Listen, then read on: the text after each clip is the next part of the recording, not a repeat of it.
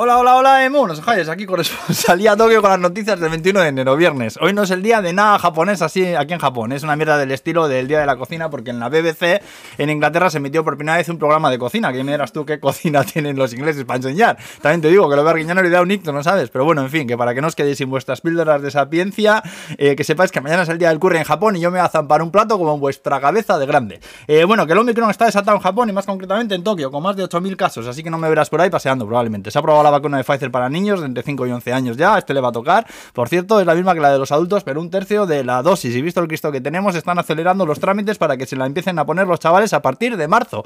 Eh, también tenemos el semiestado de emergencia este, que básicamente es que a las 9 todos los restaurantes chapaos. En sitios pequeños no te servirán alcohol y si os queréis juntar más de 4 en una mesa, te pedirán PCR o test de antígenos negativos reciente. Es un quiero y no puedo en toda regla. Mejor te quedas en casa y fuera. Luego Japón y Francia, qué hostias. Japón y Francia han estado, han acordado unir fuerzas en el caso de que los norcoreanos o los chinos la líen en Asia. Han encontrado un torso humano dentro de una maleta en un campo de golf abandonado en Nico, cojones aquí.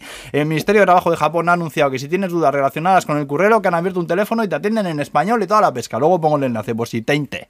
Eh, algunos residentes de Futaba, una ciudad que estaba clausurada en Fukushima por la radiación, han podido volver después de 10 años y trabajos de descontaminación. Han abierto solo un 15% de la ciudad les han dejado volver hasta junio como prueba a ver qué tal va la cosa. Si todo va bien y el número de testículos sigue siendo par, abrirán el resto de la ciudad. También han detenido a un señor de, 50, de 63 y su mujer de 53 por colarse en una escuela donde estudiaron, porque 40 años antes un profesor le quitó al señor algo durante una clase y quería recuperarlo. No se sabe el qué, una Game Boy, un Tamagotchi, una revista alegre, quizás, eh, ni idea, pero lo que sí se sabe es que estaban los dos borrachos y esto suena a una que no hay huevos en toda regla.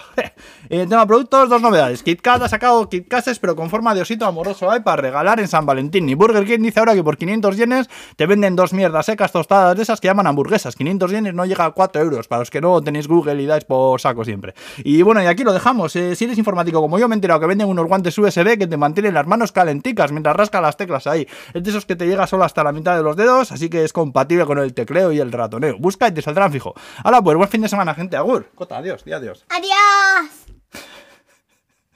Choca.